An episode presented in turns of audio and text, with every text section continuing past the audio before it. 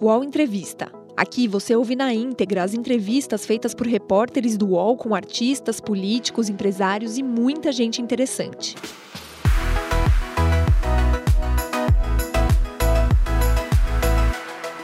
Olá, eu sou Thales Faria, colunista do UOL. Estou aqui com a minha colega Thaís Oyama, também colunista do UOL. Oi, Thaís, tudo bem com você? Bom dia, Thales. Bom dia, deputada. Bem-vindo. Obrigada por estar com a gente. Pois é, estamos aqui com a deputada Gleisi Hoffmann, também é, presidente nacional do Partido dos Trabalhadores, o PT. A parlamentar vai falar, entre outros assuntos, sobre o acirramento da crise política, o embate entre poderes em meio à pandemia do novo coronavírus e a onda de atos de rua e manifestos pró-democracia assinados por personalidades brasileiras. O manifesto Estamos Juntos, criticado pelo ex-presidente Lula, foi assinado por aliados como Fernando Haddad, Guilherme Boulos, Manuela Dávila e o governador do Maranhão, Flávio Dino, e chegou a ser elogiado pela senhora. Deputada, afinal, o Lula estava certo ou estava errado com as críticas dele? Bom dia, Thales. Bom dia, Thaís. Também é um prazer estar aqui com vocês. Bom dia a todos que estão acompanhando a gente nessa live do UOL. É, eu, eu realmente fiz uma, uma menção elogiosa é, àquele manifesto e também outros companheiros assinaram. Agora, o que é importante mostrar é que o PT tem a sua identidade, mas mais do que isso, o que, que Lula quis chamar a atenção? Que nós precisamos qualificar a democracia que nós defendemos, Thales. Porque a democracia ela não pode ser um conceito abstrato para a maioria do povo brasileiro. A maioria do povo brasileiro, do povo pobre, tem que entender a democracia como um benefício para si. E o benefício da democracia para esse povo é ter comida na mesa, é ter direito de fazer três, refeições por dia, é ter acesso ao emprego, é ter uma renda para sustentar a sua família. É esse o sentido da democracia. A democracia liberal ou abstrata, ela não faz sentido com o povo e por isso muitas vezes ela deixa de ser defendida inclusive as instituições. Então, o nosso dever com o Partido dos Trabalhadores é exatamente pela nossa trajetória e por ter, termos sido governo e colocado os direitos da maioria da população é, é, enquanto políticas públicas e defendido esses direitos, defender a democracia no sentido concreto para a imensa maioria do povo. Mas, então, mas o que, que pode... PT é contra ou a favor dos manifestos? Não, o PT é a favor de toda manifestação por democracia e são bem-vindas essas manifestações. O PT é um partido que nasceu da luta democrática, nasceu da luta dos trabalhadores, sempre esteve ao lado da democracia. O PT não precisa assinar um manifesto para dizer que é a favor da democracia. PT. Mas, deputada, quando a senhora diz, desculpa, quando a senhora diz que não precisa assinar, é justamente reforçar aquela impressão que deu quando o presidente Lula, ex-presidente, disse que não assinaria. Dá a impressão que o PT está mais preocupado com o próprio protagonismo do que propriamente em unir forças em defesa dessa mesma democracia que a senhora acabou de dizer que o partido defende. Dá a impressão que a prioridade é o protagonismo do partido. Eu queria não, acrescentar. A nossa prioridade, parece... vou dizer, parece Oi? rancor contra o PSDB e, e, algumas pessoas que agora. Algumas Vou falar sobre isso, Thales, mas deixa eu dizer: a nossa preocupação é com a qualificação da democracia. Ou seja, um manifesto de democracia que nós assinamos é um manifesto que fala sobre o povo. É impossível democracia sem povo. O povo tem que ser a centralidade, não falar dos direitos das pessoas. 70% da população brasileira ganha até dois salários mínimos. Nessa crise que nós estamos vivendo, da pandemia, crise social e econômica, as pessoas estão passando muita dificuldade. As pessoas voltaram a passar fome, têm dificuldade de acesso à renda, estão desempregadas. A maioria das, na, nas periferias sofrem. Aliás, os mais afetados pela pandemia são os pobres e a população negra. Não falar sobre isso é não conceituar a democracia como ela tem que ser conceituada. Então, nós, é, de fato, saudamos é, a defesa que essas pessoas fazem contra um governo autoritário, mas nós queremos qualificar a democracia. Nós queremos mostrar em que posição nós estamos na defesa da democracia, onde sempre estivemos junto com o povo brasileiro. Não tem como falar de democracia sem falar com o povo. Em política, a gente não guarda mágoa nem guarda rancor. Em política, a gente faz avaliações. E não tem mágoa nem rancor em relação a PSDB ou em relação a Fernando Henrique Cardoso, mas tem que ser compreendida a posição do presidente Lula. A trajetória de Fernando Henrique Cardoso e do PSDB desde 2014, depois da eleição da Dilma, foi uma trajetória para desestabilizar institucionalmente o país. Não aceitaram o resultado da eleição, operaram contra é, o mandato da presidenta Dilma para desestabilizá-la e operaram um impeachment. Quem pensou todo o processo de impeachment sem crime foram, foram sim, lideranças do PSDB, junto com a Mas, Deputada, então a senhora está reafirmando o país disso. E, jogar, não, e jogaram o país numa instabilidade. E sabiam disso. E esses mesmos também forçaram para que nós tivéssemos uma situação que nos levou à eleição de Jair Bolsonaro. Então, essas pessoas precisam fazer uma autocrítica porque Bolsonaro está no poder. Eu acho que isso é importante, porque não é agora se revestir de democratas, assinar é, um manifesto que na realidade não tem um foco, não se vai tirar o Bolsonaro, se o povo é o elemento básico, é, se nós vamos também debater os rumos da economia do país, e só se coloca contra. Tem que ter responsabilidade. O que eles fizeram com o presidente Lula, apoiando a Lava Jato, Nunca vou esquecer da frase do Fernando Henrique, que diz que Lula não era um preso político, era um político preso. Fernando Henrique elogiou a Lava Jato, diz que estava correto, em nenhum momento se solidarizou com o presidente Lula, mesmo sabendo que aquele processo era uma farsa. Aliás, hoje faz um ano da Vaza Jato. Nenhuma medida foi tomada em relação às revelações e como foi montada a farsa. E sobre isso que nós temos que falar. Então, se nós vamos Mas, deputada, de... então a senhora reafirma o que o Tales disse. Parece, então, que não foi um problema de qualificação ou requalificação da democracia. Então, o problema foi o presidente Fernando Henrique estar tá no manifesto. A assinatura dele está lá. E, e, o PSDB o que tá ali... trabalhado Não, é vocês que perguntaram isso sobre o Fernando Henrique e o PSDB. Em relação ao manifesto, é a qualificação da democracia. Nós, nós queremos que a democracia seja qualificada. Não acreditamos que com uma política econômica neoliberal você tenha democracia de fato. Não tem. O povo vai ficar excluído. O que, que nós fizemos pós-64, na abertura da década de 80? Que nós brigamos pelas diretas. Aliás, o grande movimento que é, realmente deixou a ditadura militar em questionamento não foi nem das diretas, foi o movimento da anistia. Esse movimento, sim, mexeu com a estrutura da sociedade brasileira. O povo foi para a rua para brigar pelos seus direitos, do direito de ter acesso a comprar comida sem ser cara. Né? Foi, foi da onde saíram as grandes greves do ABC, foi o grande movimento popular. Depois isso foi mais ou menos que abafado, aí veio a abertura, era aquela abertura negociada, né, lenta, gradual e segura, que era o que o Geisel dizia. Tivemos os movimentos das diretas, o PT esteve nele, e depois migrou para o colégio eleitoral. Eu lembro que nós não fomos para o colégio eleitoral, tiveram críticas sobre isso, mas nós dizíamos: não dá para ser uma negociação só por cima. Tem que ter a democracia, mas ela ser efetiva. Bom, foi feita pelo colégio eleitoral, nós sabemos o que aconteceu. Sarney, Collor, Fernando Henrique, depois que veio um governo com características populares, que foi o governo que nós fizemos. Antes é, disso, teve a Constituição. Antes disso, teve, teve a Constituinte de 88. E a Constituição que o PT não assinou assinou. O PT só foi contra, votou contra, mas assinou. E isso é importante ter claro, viu, Thales? Porque é nós fizemos um debate, sabe por que, que nós não assinamos a Constituição? Porque teve só um grande. Não assinamos, não, não, apro, não apoiamos, não, não votamos a favor, assinamos depois, não, não votamos a favor, porque grande parte é, é, do que nós queríamos de avanço na Constituição não foi colocada. Por exemplo, a parte de segurança, a parte do, da, das forças militares, a parte financeira, são todas das constituições antigas.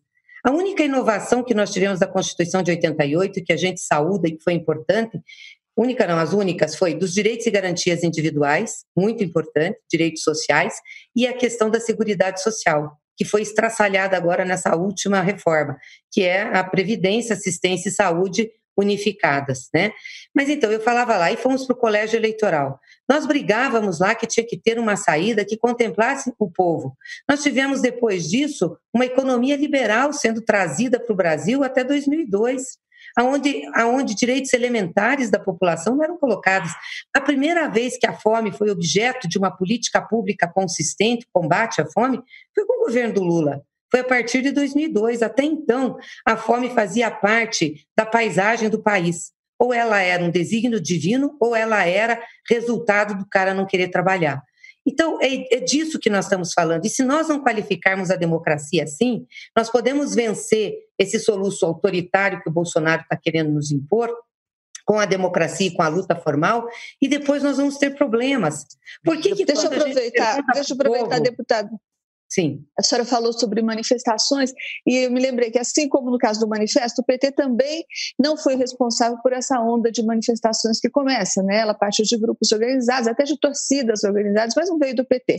Assim como não veio do PT nem da oposição a iniciativa pela abertura da CPMI e das fake news, por exemplo, foi um deputado do Democratas. Também o inquérito que está no Supremo foi uma acusação partida do Sérgio Moro. No caso de outras acusações, a denúncia de que o Bolsonaro sabia do Paulo Queiroz veio do, do, do, caso Queiroz veio do Paulo Marinho, ou seja, sempre de aliados e ex-aliados do presidente. A oposição ficou quietinha. A senhora não acha que o PT podia ter tido uma atuação mais incisiva na fiscalização desse governo? Não, a oposição não ficou quietinha. A oposição é, é minoria no Congresso Nacional e, em relação ao PT, há uma disposição clara de vários setores de tentar invisibilizar, invisibilizar as atividades do partido.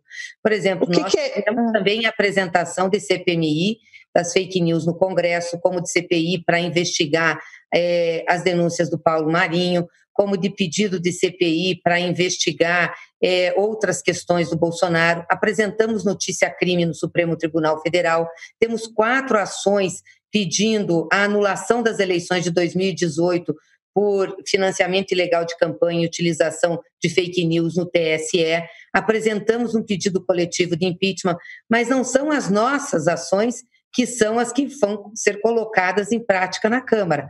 Por exemplo, a CPMI, que foi colocada e aberta no Congresso, é do Democratas. Faz sentido, porque o presidente da Câmara e o presidente do Senado é do Democratas. É óbvio que tem aí uma articulação partidária e de posicionamento político.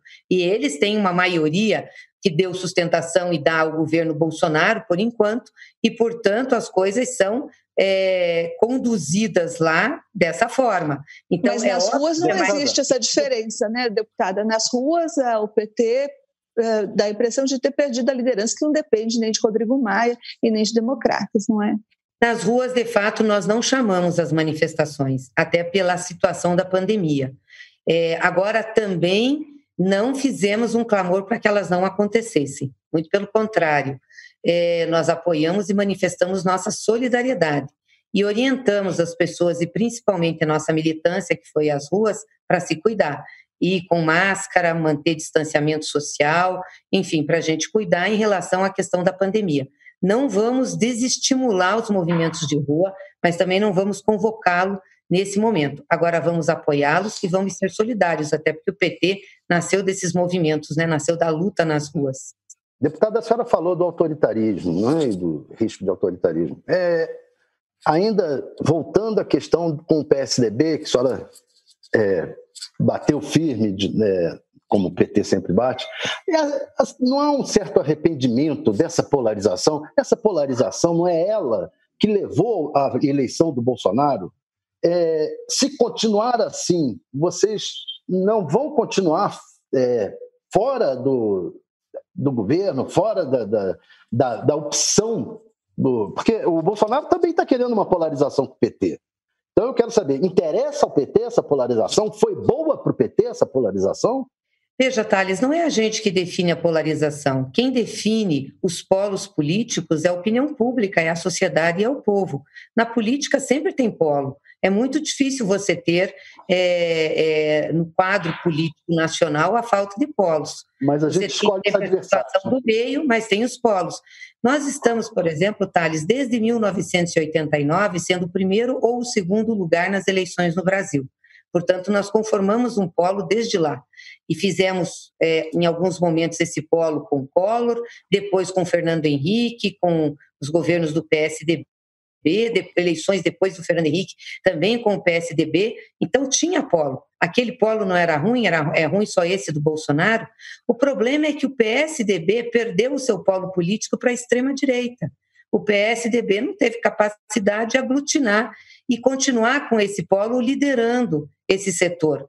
A direita foi engolida pela extrema-direita, ou seja, é, acharam um líder mais autêntico que representava mais o que eles é, gostariam de dizer. É isso que forma polo na sociedade, não é a minha vontade, é a vontade do presidente Lula, a vontade de quem quer que seja. São as causas que nós defendemos, é a visão de mundo que nós temos, é a forma como nós militamos. E nós continuamos fazendo isso com as convicções desde que nós fomos fundados. Ou seja, o PT veio para a política brasileira para defender e para representar o povo trabalhador. E é esse o nosso papel e é isso que nós temos que continuar fazendo. Mas, deputada, ao que parece agora, o PT está perdendo esse polo, porque, por exemplo, quando a gente olha para 2022, os nomes dos quais se falam hoje, eles estão todos na centro-direita, né, no campo da centro-direita. Então, é João Dória, que se apresenta aí, é o próprio ex-ministro Sérgio Moro, até há pouco tempo, antes da, da última operação da PF, governador Witzel. E cadê o polo do PT? Quem é o nome do Bom, PT? Mas esse é o polo da direita, né, Thaís? Esse é, é o que eu estou dizendo. Esse polo está sendo tomado pelo centro. O PT vai se haver na eleição. E tá, primeiro assim, está muito cedo para falar de eleição de 22. Segundo, todos esses nomes que você falou são nomes da direita e da centro-direita, portanto, não disputam o polo com o PT. não, foi exatamente o que eu disse, deputada. Desculpe, fui mal entendida. Foi exatamente o que eu disse. Eu digo que essa discussão está sendo ocupada pelo, pela centro-direita e pela direita, e não está sendo ocupada pelo PT e pela esquerda. Por isso que eu perguntei qual seria o nome para fazer frente a esses nomes da centro-direita que estão ocupando muito mais espaço do que o PT. É porque eles estão com uma crise, né? E aí é natural, porque também tem é, é, uma disposição de setores da sociedade, principalmente de setores midiáticos da sociedade, que tentam deixar a discussão é, é, de projeto político do Brasil, porque é mais confortável, entre a direita e a extrema-direita, porque divergem de métodos com o Bolsonaro, mas não divergem do programa econômico de Bolsonaro. Esses setores todos apoiam a política neoliberal. Então, quando você pega, por exemplo, a Globo, que é uma emissora que tem grande alcance né, é, na população, quem é que ela leva para discutir, para debater? Leva exatamente o pessoal desse polo. Você sabe que na época da reforma da Previdência eu achava engraçado, porque colocavam lá nos debates da emissora gente que era a favor da, da reforma da Previdência e técnicos. Nunca colocava ninguém que era contra. Então, assim, é, e, e continuam fazendo a mesma coisa hoje. Então, tentam fazer com que a oposição ao Bolsonaro seja da direita. Mas esqueça, isso não configura a realidade política do Brasil.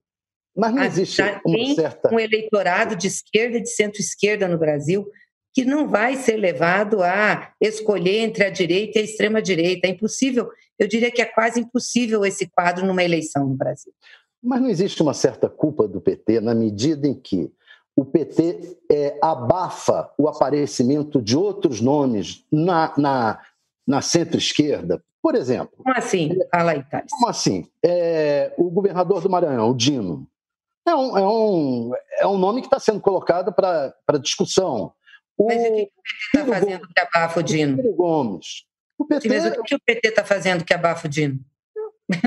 O Dino não é do PT, é do PCdoB. Um Isso. grande companheiro, aliás, eu já elogiei, cheguei até a falar numa frente que me perguntaram uma Mas vez. Vocês diriam assim: nós podemos ser vices do Dino? Nós podemos fazer uma aliança em torno do Dino? Já disse que se nós tivermos uma frente eleitoral, nós temos que discutir essa frente, não tem é, determinação do PT Mas em termos na de. hora, o PT sempre quer Agora, eu acho só que. Sabe o que eu acho engraçado? É que vocês querem que o PT fique. É, é, escolhendo e, e é, insuflando lideranças de outros partidos. Nós somos um partido político. Nós temos as nossas lideranças e os nossos quadros. Nós temos 40 anos de caminhada nesse país, nós já governamos o Brasil.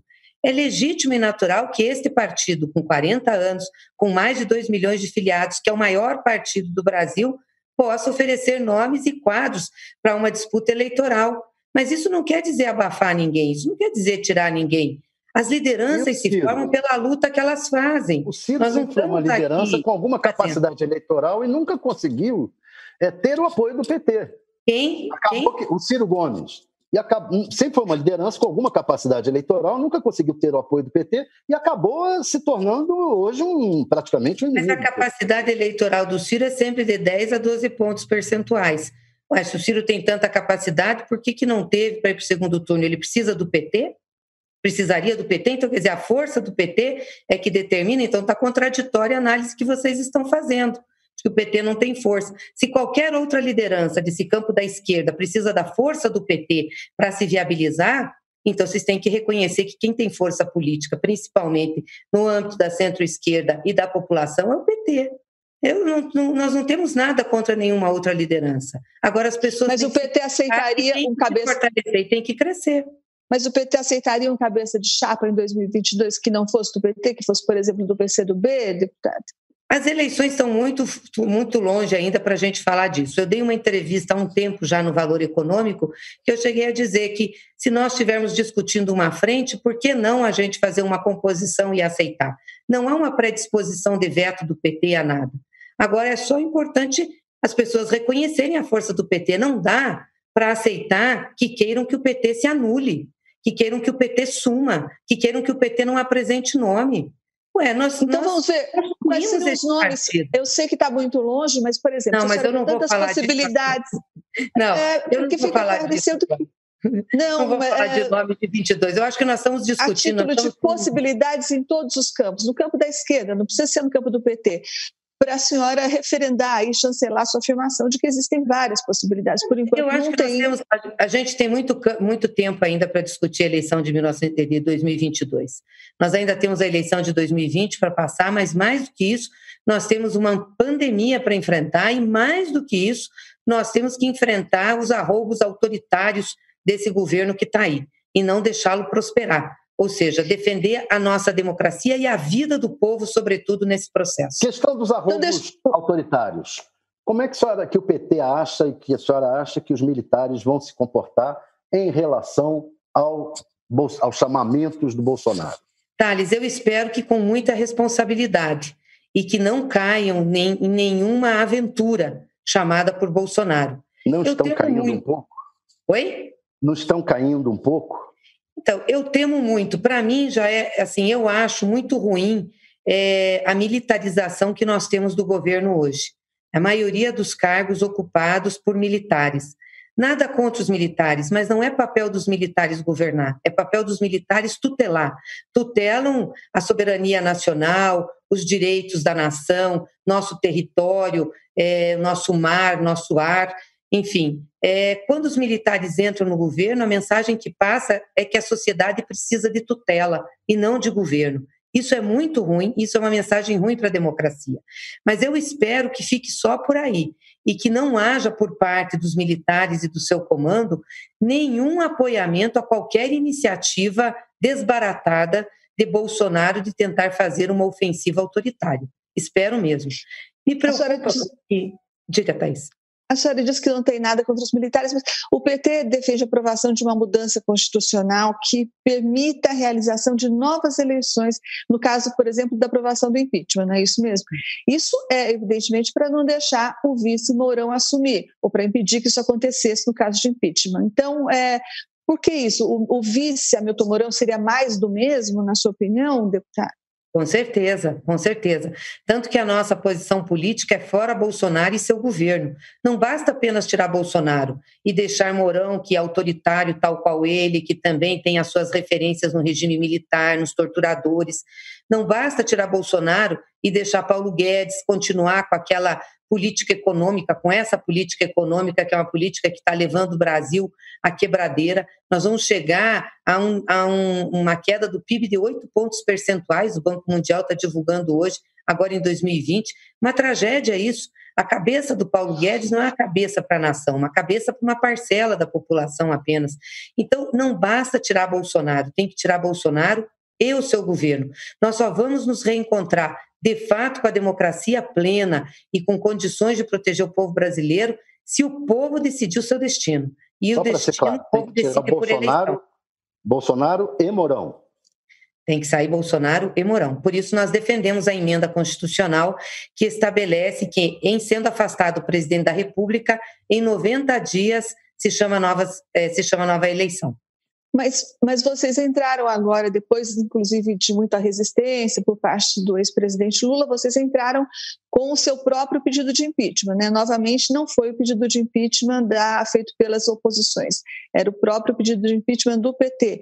E esse pedido de impeachment, que foi o 35, inclusive, ele foi muito baseado nas acusações do Sérgio Moro, que é uma ironia, não é deputada, um grande algoz do presidente Lula, do ex-presidente Lula, foi muito atacado pelo PT, e agora o pedido de impeachment fica em grande parte apoiado pelas acusações dele. O que a senhora acha disso? Bem, vamos lá. O pedido que nós ingressamos, Thaís, tem sete partidos políticos assinando, tem mais de 400 entidades, é, uma série de juristas, entre eles é, é, Celso Antônio Bandeira de Mello, eu sempre toco Celso com Antônio, Antônio com Celso, é, uma série de juristas e também de lideranças. Então, ele não é um, um pedido de impeachment só do PT. Ele foi o primeiro pedido coletivo de impeachment que deu entrada na Câmara dos Deputados. É, nós utilizamos todos aqueles fatos que podem é, e que caracterizam crimes praticados é, por Bolsonaro. Se há contradição do lado deles entre Moro e Bolsonaro, nós vamos aproveitar as contradições que existem. Agora, é importante dizer, Thaís, que nós entramos com uma notícia crime é, no Supremo Tribunal Federal contra Bolsonaro e também contra Sérgio Moro, porque ao Sérgio Moro fazer as acusações, ele prevaricou. Ele ficou um ano e pouco junto com Bolsonaro, sabia tudo que Bolsonaro estava fazendo, recebeu pressão da Polícia Federal, fez alteração na PF do Rio de Janeiro e deixou para denunciar isso um ano e meio depois. Ele conhecia quem era Bolsonaro.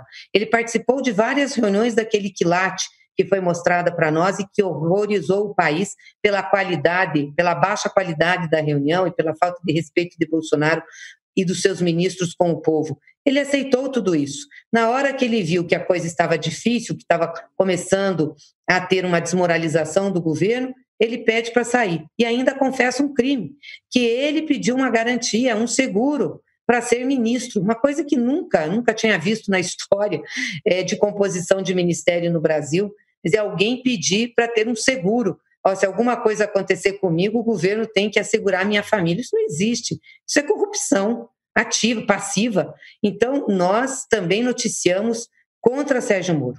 Sérgio Moro é responsável por Bolsonaro, né? Bolsonaro, Bolsonaro tinha que é, agradecer muito Sérgio Moro, que Sérgio Moro é, processou, julgou, condenou, prendeu e impediu Lula de ser candidato a presidente, abrindo a presidência, abrindo o caminho para Bolsonaro. E no meio da campanha, né, logo no início do segundo turno, é, apresentou a delação do Palocci, exatamente para ajudar Bolsonaro. Então, Bolsonaro tem que pisar o chão por onde Sérgio Moro passa. Ele é o responsável, um dos grandes responsáveis, junto com quem articulou o pedido de impeachment da Dilma, de a gente ter hoje essa criatura nos governando. Moro é candidato, quer ser candidato à presidência, na sua visão? Não sei, não sei, não sei o que, é o jogo de Sérgio Moro, se ele quer ir para o Supremo Tribunal Federal. Ele queria ser um ator importante na vida do país. Foi, de fato, por um certo tempo. Mas é para você ver, Thales, como a mentira não tem sustentação, né? O barco da verdade é um barco que balança e não afunda. Como Sérgio Moro é, colocou toda a sua trajetória baseada em mentiras, ou seja, forjou um processo, é, forjou provas, que aliás nem provas tinham, né? forjou uma narrativa para condenar o Lula, para perseguir o PT, ele está colhendo agora. E é Mas se ele for candidato, ele não é um forte tá... candidato ou é fraco? Não sei, não sei. Ele tem que ser testado, né? A política é muito diferente do judiciário. Na política não há proteção. A política é uma disputa. É, na política, é o jogo da, da, da disputa, da desconstrução. Sérgio Moro ainda não passou por isso. Está começando a passar e já está reclamando. Aliás, foi agora invocar o Estado de Direito, que ele tanto ajudou a destruir no Brasil para defender-se do Bolsonaro. O UOL Entrevista volta já.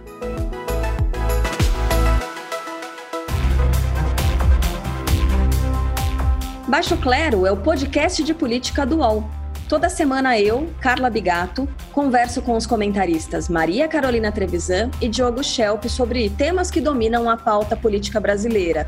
Você pode ouvir o Baixo Clero e outros programas do UOL em uol.com.br podcasts, no YouTube e também nas principais plataformas de distribuição de podcasts.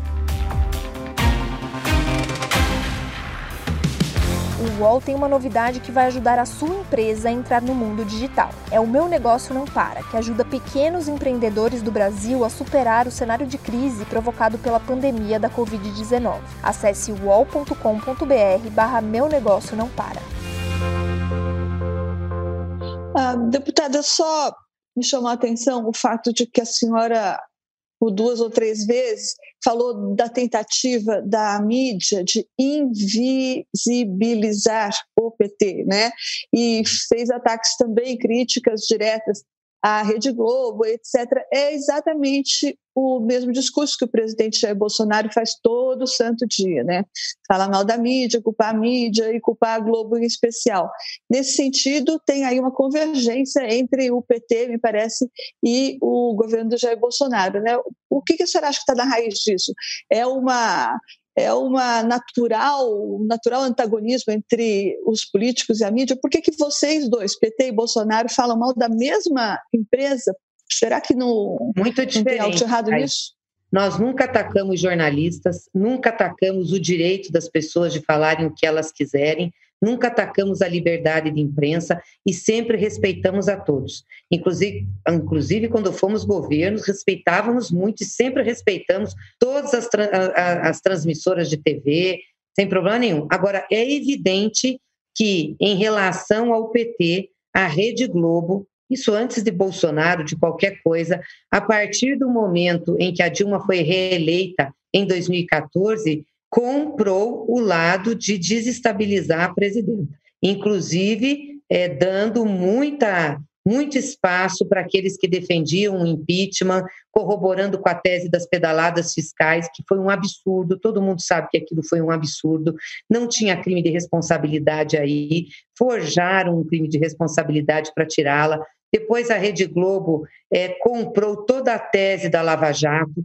colocou Sérgio Moro como garoto propaganda, dia sim, outro também, isso estava no Jornal Nacional, desconstruindo o PT, desconstruindo o Lula, desconstruindo nossas lideranças. Eu fui vítima disso também. Quer dizer, aí depois você é julgado, fica inocente, porque eu fui inocentada, mas aí já foi, entendeu? Porque são tantas horas de televisão e, e, e de programas tão ouvidos pela, pelas pessoas, tão ouvido pelas pessoas, que aquilo que é mentira vira verdade. Então a Globo realmente fez uma campanha sistemática de desconstrução do PT.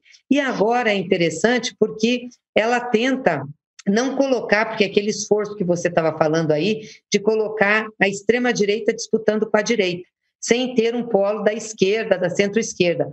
Vez por outra, coloca lá um nosso senador, um deputado nosso, ou então de outros partidos de esquerda, mas geralmente concentra o debate entre a direita e a centro-direita, para tentar ver se esse vai ser os polos da próxima eleição. Bom, agora, esse final de semana, teve um, um, uma, uma entrevista na Globo News com a Miriam Leitão, em que ela disse que estava orgulhosa de chamar para debater o Ciro, a Marina e o Fernando Henrique, para debater a democracia e os movimentos no país.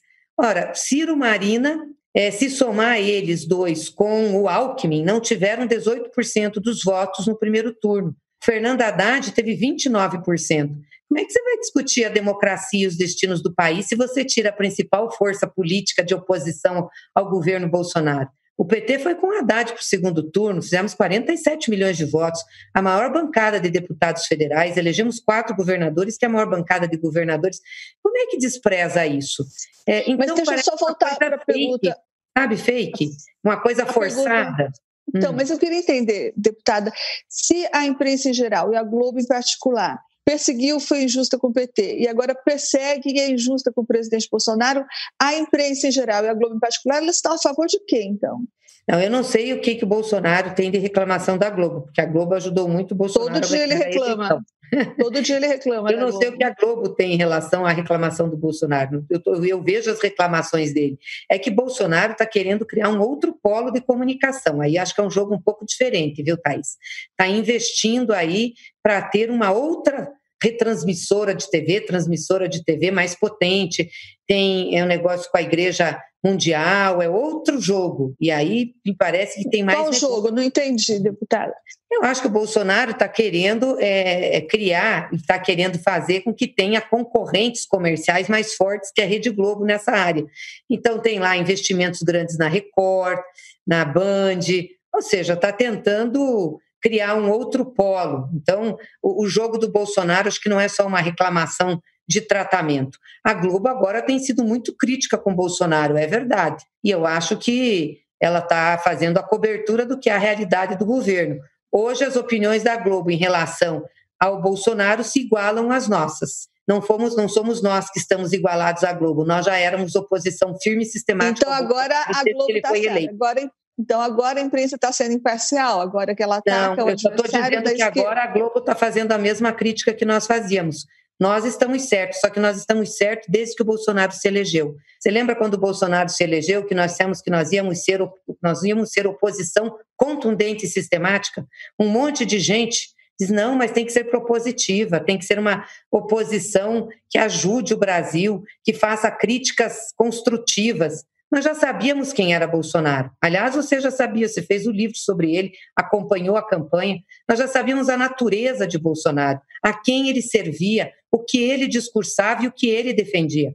Nós nunca nos enganamos com Bolsonaro. Então, quem se enganou no início foi a Globo e foram outros setores. Hoje, que bom, né, que eles estão do lado correto e que estão fazendo a crítica, que é a crítica certa a um governo que destrói o Brasil, a um governo irresponsável, inconsequente, que não tem nenhuma empatia com o povo brasileiro, é capaz de expressar solidariedade às pessoas, às famílias das pessoas que morreram. Deputado, é uma tristeza ver o Brasil com um governo desse. É, eu queria ler para a senhora, um, essa, o governador Camilo Santana teve no programa Roda Vivo e disse o seguinte: da redemocratização do Brasil para cá, Lula foi o melhor presidente que o país teve. Da mesma forma, o Ciro Gomes, uma das maiores inteligências que conheço é, nesse país, torço e o que puder fazer para aproximá-los, uni-los em defesa de um projeto nacional, eu farei.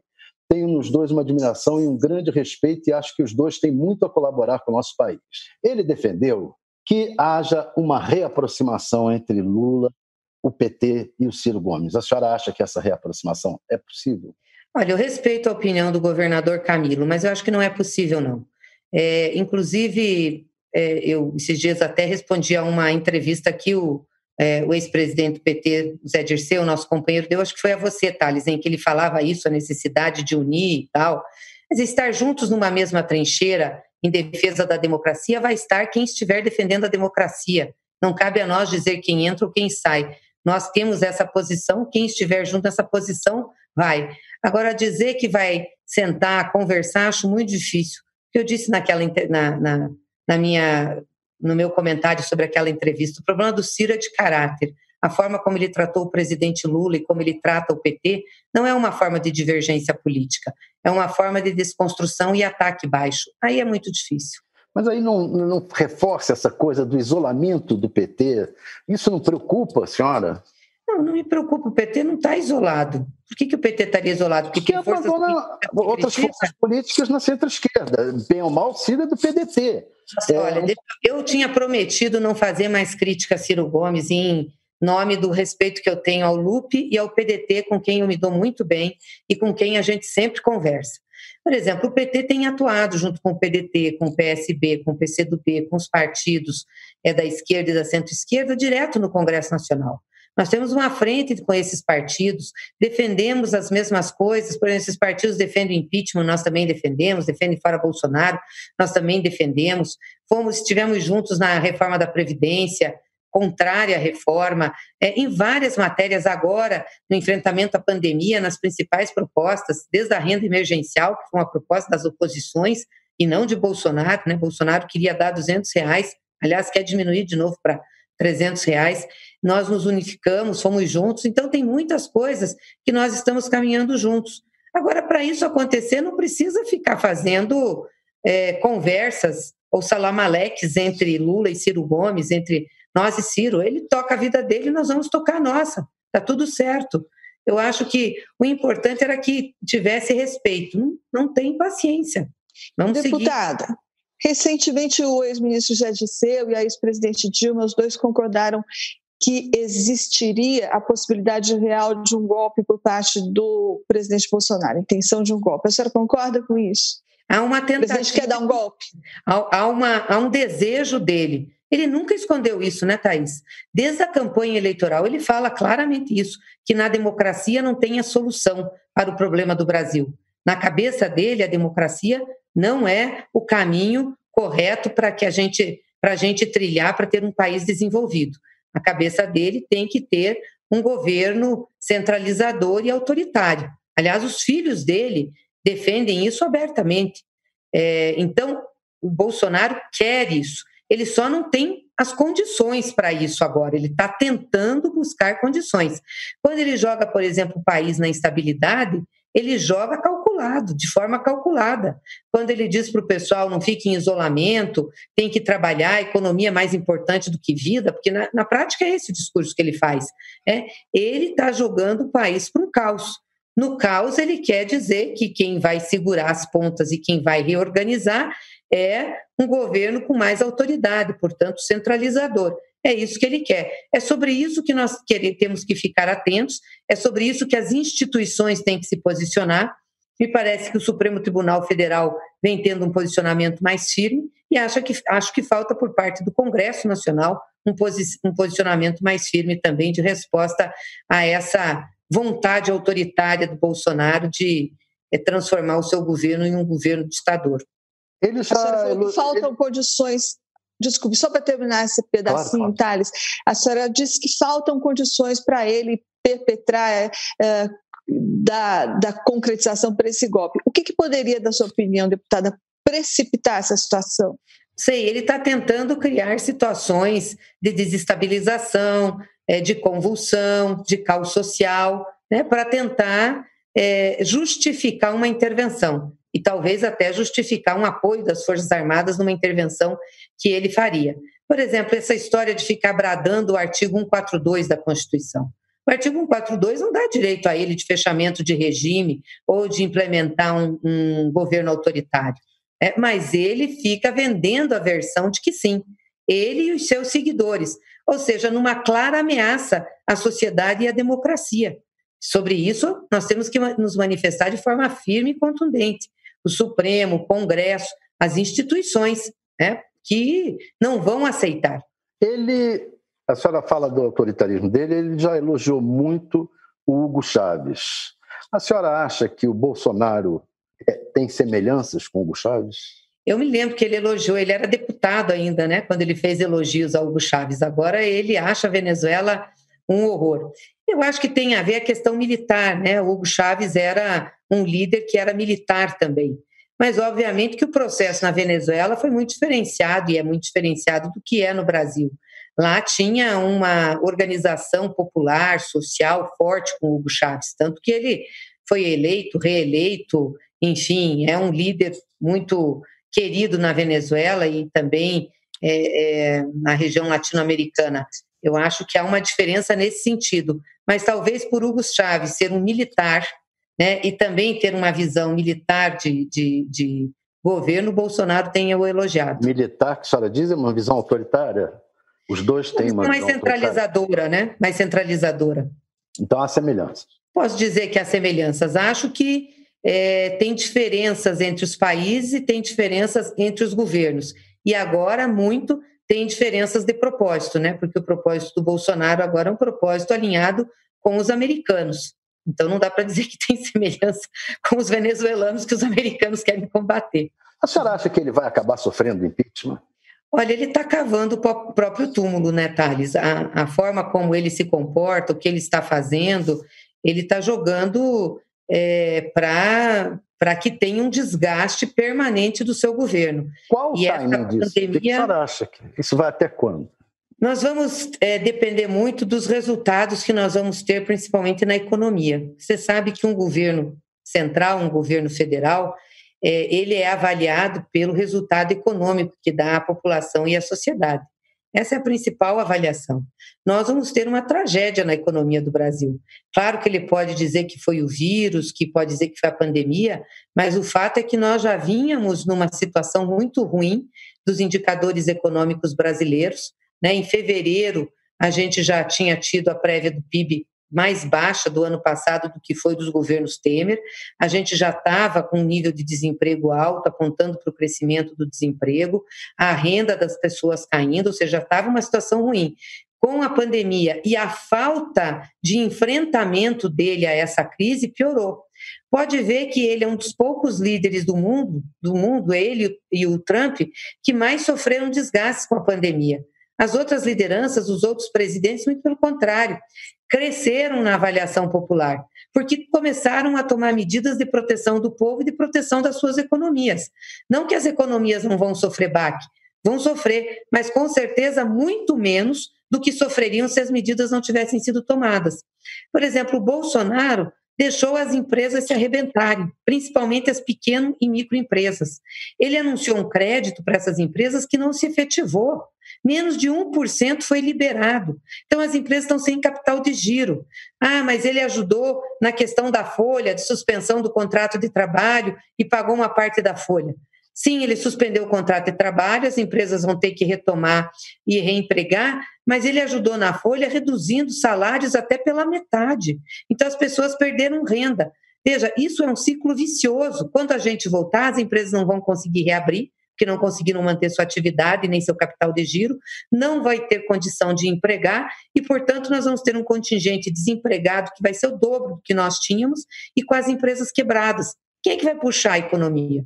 E você sabe que de... grande parte dos empregos são micro e pequenas empresas que, que, que dão 70%. E não Na fatídica reunião de... ministerial, o ministro Paulo Guedes disse que, que vai dar prejuízo ao governo cuidar dessas pequenas empresas.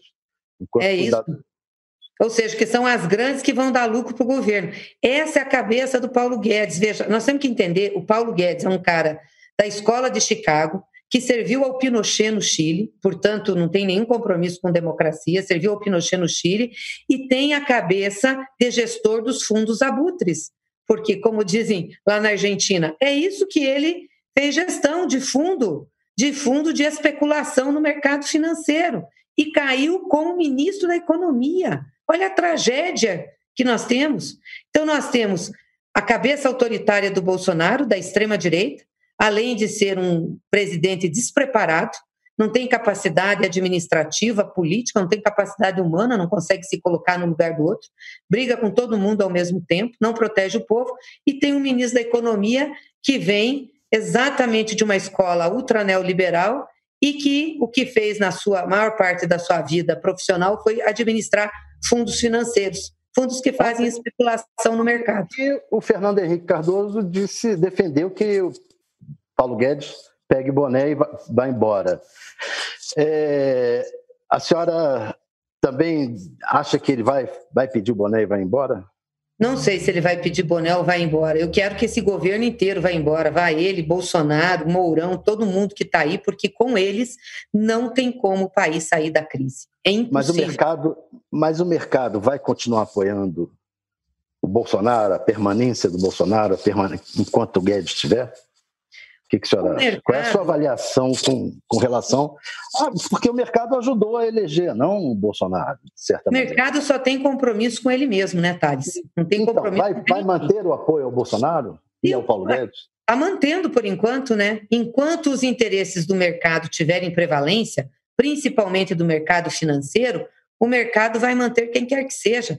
O mercado não tem compromisso com a democracia. Muito pelo contrário, o mercado se dá melhor em regimes autoritários. Friedman já dizia isso há muito tempo, dizia isso, o mercado precisa melhor para o mercado os regimes autoritários. Esse negócio. O mercado se deu muito bem no a gente fala Lula, e manda não dá certo. Oi? O, mer o, mercado se deu muito bem no governo Lula, os bancos se deram muito bem no governo Lula. O governo Lula governou alinhado com os mercados, né? Isso que a senhora está dizendo não é o que o governo petista pensava o governo Lula foi bom para todo mundo, Thaís. O governo Lula foi bom para o povo. Pode ter sido bom, sim, para o mercado, pode ter sido bom para os empresários, mas foi bom para os pobres desse país. A renda da população pobre cresceu mais de 50%. A renda dos ricos cresceu, mas cresceu menos. Então, ou seja, o governo Lula não tinha força para brigar com todo mundo ao mesmo tempo e fazer tudo o que queria nos curtos anos de governo que ele tinha. Vamos lembrar que esse país tem 500 anos de história. Nós governamos por 13 e tem 500 anos de exclusão, de cabeça escravocrata, de deixar pobre morrer de fome. Então, quando nós entramos, nós tínhamos que fazer o que era mais emergencial. Então, nós não tínhamos condições de brigar em todos os frontes. Nós, o governo, o mercado teve o seu ganho, o mercado funcionou, os empresários também funcionaram, tiveram o seu lucro, mas, sobretudo, nós incluímos um contingente de pessoas que passou a comer três vezes ao dia, que passou a ter renda, que passou a ter dignidade. E isso era essencial Deixa eu aproveitar. para continuar a ter um caminho social é, que fosse equilibrado e a gente começar a mudar a diferença de renda. Deixa eu aproveitar e perguntar para a senhora uma curiosidade. Eu queria saber como é que está o presidente Lula depois que ele saiu da cadeia. Eu gostaria de perguntar isso para ele pessoalmente, mas ele não fala com alguns veículos, né? ele fala com os veículos que ele gosta de falar e que gostam do que ele fala. Então, eu vou ter que perguntar isso para a senhora. Como é que está o presidente Lula pessoalmente depois que ele saiu da cadeia? Não, ele está bem, né? Meio agoniado com essa quarentena aí toda, porque o Lula é uma pessoa do povo. Ele gosta do contato com as pessoas, da convivência social. Né? Se não tivesse isso, ele estaria visitando o Brasil, estaria conversando, estaria indo nos lugares. Ele gosta também de ver a realidade do povo. É, com o Lula funciona muito aquilo, a importância da cabeça está onde os pés pisam. E o Lula sempre pisou o terreno da população, do povo, do povo mais pobre. Então, isso sempre foi foco nos governos dele. Isso o deixa meio agoniado, mas ele está fazendo uma avaliação é, muito clara, tem muita clareza do que está acontecendo no Brasil e muita clareza do nosso papel, do papel do Partido dos Trabalhadores. Que nós, sim, mesmo parecendo intransigente, mesmo as pessoas nos criticando por isso, nós temos a obrigação de trazer para esse debate que se faz hoje em relação ao perigo autoritário de Bolsonaro o interesse do povo junto. Não dá para a gente ir é, num movimento em que o povo, os direitos da população, a dignidade do trabalhador não esteja colocada também como um fator preponderante e principal. Nas eleições passadas, o PT, a senhora é, especialmente, teve alguma esperança de que o Lula ainda fosse candidato. É, na sua avaliação, há condições de o Lula vir a ser candidato em 2022? Nós estamos lutando para isso. Por isso, a gente quer muito que o processo de suspeição do Moro seja julgado pelo Supremo Tribunal Federal. Moro tem que ser considerado um juiz suspeito e tem que ser anulada a, a, a sentença contra o presidente Lula. Né, pelas, pelos problemas que tiveram aquele processo. E isso é, significa o resgate dos direitos políticos do Lula. Não podemos falar em democracia no Brasil se o maior líder político popular não tem os seus direitos políticos Deixa que as pessoas decidam sobre o Lula através do voto, através da democracia. Isso, esse direito foi retirado da população, do cidadão, dos eleitores. E vamos lembrar que Lula preso estava com mais de 40% nas pesquisas. E a gente sabe que se Lula disputasse a eleição, dificilmente Bolsonaro ganharia. Lula conversa com o povo e, tem, e, e tinha uma base muito sólida. Infelizmente, nós estamos vivendo o produto do lawfare, né, da perseguição judicial que se instalou contra o presidente Lula. E isso é tão verdade, Thales, que dos oito processos que Lula tem fora é, da Lava Jato, do, do, do juízo de Curitiba, ele já foi inocentado em três e vai ser nos outros cinco. Ele só foi condenado por Sérgio Moro e por sua turma. E a gente dizia desde o início: essa condenação não vale, está errada, porque ela não parte de provas, ela parte de convicções, foi armado. Aí, com a Vaza Jato, que hoje faz um ano, nós vimos tudo isso, e a Folha é, foi uma das poucas que deu é, condições de, de isso ser apresentado à população. É, faz um ano e as providências não foram tomadas em relação a isso. Ou seja, Deputada, só para ser justo. O brasileiro ficou manchado com esse julgamento. Mas Oi? só para ser justo, ele não foi, o ex-presidente Lula não foi condenado só pela turma do Sérgio Moro, né? Ele foi condenado em outras instâncias, e em última análise, quem impediu a candidatura foi o STF naquele julgamento do habeas corpus. Então, só para deixar claro que não foi assim bem a turma do Sérgio Moro exclusivamente. Pediu a candidatura por conta do julgamento, né? Porque não tinha é, é, ainda e falou que tinha que é, julgar a suspeição antes disso, né? É, o, o, STF teve muitos momentos críticos ali que a gente também criticou, né? É, em nome da estabilidade fizeram coisas contra o direito. Acho muito errado isso. Ou seja, tinha quase que um pacto nacional de não deixar o PT é, disputar para valer a eleição, ganhar a eleição, e quase nós ganhamos. Isso mostra, Thaís, que o PT tem raiz na sociedade brasileira que as pessoas, que o povo considera o que é o Partido dos Trabalhadores, o que foi Lula, é, o que são as nossas propostas. Por isso, a crítica ao STF novamente é uma coincidência. A crítica ao STF novamente é outra coincidência, assim como a imprensa, tanto o PT tem críticas ao STF, quanto o presidente Bolsonaro tem críticas ao STF. Né? De novo, é uma coincidência, de novo, é uma convergência de visões, deputado? Não, o Bolsonaro está tendo críticas agora, né? Que o STF está virado contra ele, que está processando ele, que está É, aí ele está tá fazendo as críticas, mas ele não tinha críticas ao STF.